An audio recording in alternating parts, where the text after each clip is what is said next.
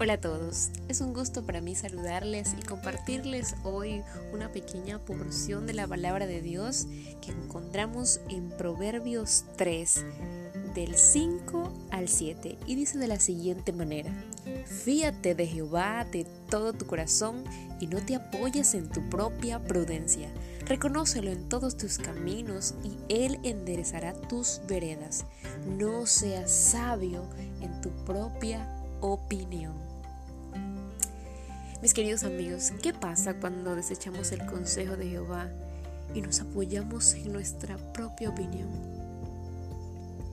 Bueno, un ejemplo al que podemos o con el que podemos ilustrar esta pregunta es el pueblo de Israel.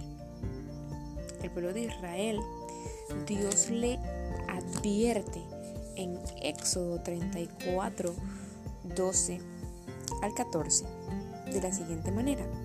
Guárdate de hacer alianza con los moradores de la tierra, donde has de entrar, para que no sean tropezadero en medio de ti. Derribaréis sus altares y, quemaréis sus estatuas y cortaréis sus imágenes de acera, porque no te has de inclinar a ningún otro Dios, pues Jehová, cuyo nombre es celoso, Dios celoso es. Esta es la advertencia que Dios les da al pueblo de Israel y el pueblo de Israel en su momento, sí Señor, ¿verdad? Pero en la conquista, en la conquista de Canaán, las cosas cambian, son diferentes. Podemos ver en jueces 1, 27 y 28. Dice que este pueblo, el pueblo de Israel, dice que tampoco Manasef arrojó a los de Bet Sean, ni a los de sus aldeas, ni a los de Tanam, ni a sus aldeas, ni a los de Dor, ni sus aldeas, y así sucesivamente nadie los sacó. Dejaban que el cananeo habitara con ellos, y cuando Israel se sintió fuerte, hizo al cananeo tributario, mas no lo arrojó. Es decir, lo que Dios le dijo en Éxodo, pues el pueblo de Israel dijo como, bueno, Dios dijo esto, pero nosotros pensamos como que, no, yo creo que sí pueden habitar con nosotros y, y no pasa nada. Ahora, Dios habla claro, y aquí lo hizo con el pueblo de Israel. Entonces viene el pueblo de Israel y decidió, decidió vivir y apoyarse en su propia prudencia, no reconociendo lo que Dios había dicho antes. Así que hicieron al pueblo de, de Canaán tributario y siguieron adelante. La Biblia dice en Proverbios, reconócele en todos tus caminos. Reconocer a Dios en todos nuestros caminos no es solo cuando estamos débiles o cuando no nos va tan bien. Porque cuando Israel estaba en sus momentos de debilidad, buscaba a Dios, escuchaba a Dios, buscaba a Dios, escuchaba a Dios, buscaba a Dios, escuchaba a Dios. Estaba pendiente del consejo de Jehová.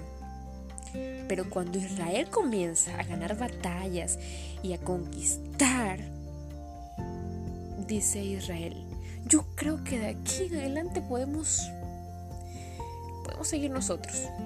Creo que de aquí en adelante, bueno, gracias Señor por ayudarnos. Vamos a ver, vamos con lo que nosotros pensamos. Israel decide actuar según su propio razonamiento. Y a nosotros muchas veces no pasa así. Estamos muy, ay Señor, ayúdame cuando estamos en momentos de debilidad y buscamos al Señor y el consejo del Señor y qué tengo que hacer, Señor, y todo así. Pero, pero, cuando viene el tiempo de la conquista, cuando nos va bien, cuando no tenemos tantos problemas, cuando las puertas se abren, nosotros vamos olvidándonos de Dios y vamos dejándolo de reconocer en, ciertos, en ciertas áreas de nuestra vida. Y Dios nos sigue haciendo el llamado de que no es, en no es en ciertos caminos, sino reconócelo en todos tus caminos. Que no nos gane la emoción del momento en que vivimos creyéndonos más sabios que Dios. Para actuar y decidir antes de consultarle a Él. Ahora veamos qué pasa. ¿Qué pasa con Israel eh, en ese entonces? ¿Cuáles fueron las consecuencias? Bueno, jueces 2.1 al 3 nos dice que el ángel de Jehová subió a Gilgal, de Gilgal a Boquín, y dijo, yo saqué de Egipto y os, y os introduje en la tierra de la cual había jurado a vuestros padres diciendo, no invalidaré jamás mi pacto con vosotros, con tal que vosotros no hagáis pacto con los moradores de esta tierra, cuyos altares habéis de derribar, mas vosotros no habéis atendido a mi voz. ¿Por qué habéis hecho esto? Por tanto, yo tampoco, o perdón, por tanto, yo también digo, no los echaré de delante de vosotros, sino que serán azotes para vuestros costados, y sus dioses serán tropezadero. ¿Saben una cosa? A veces nosotros nos preguntamos por qué las cosas no nos salen bien, por qué nos va mal en algunas decisiones. ¿Por qué le estaría pasando a Israel? ¿Por qué viene Dios a decirme, pero por qué hicieron esto?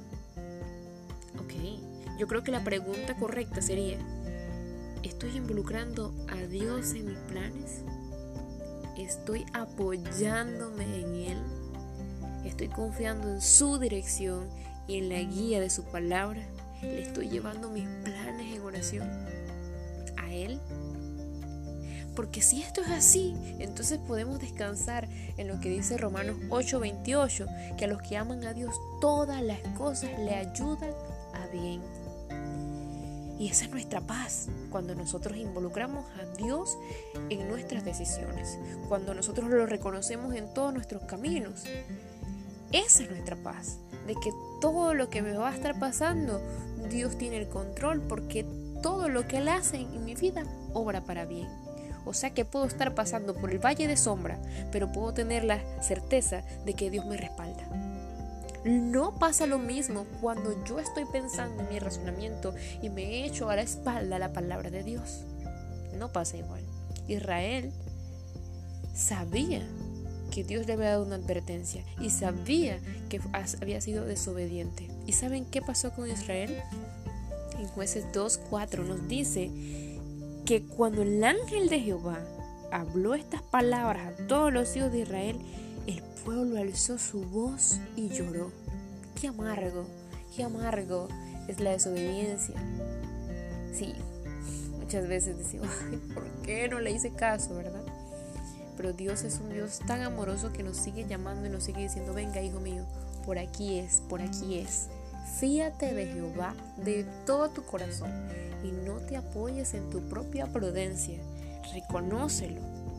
Entonces, si, has estado o hemos estado en la condición de Israel, yo creo que ese es un tiempo oportuno. Si hemos estado viviendo bajo nuestra propia opinión y no reconociendo al Señor en alguna área de nuestra vida, creo que es el momento adecuado para acercarnos al Señor y pedirle perdón.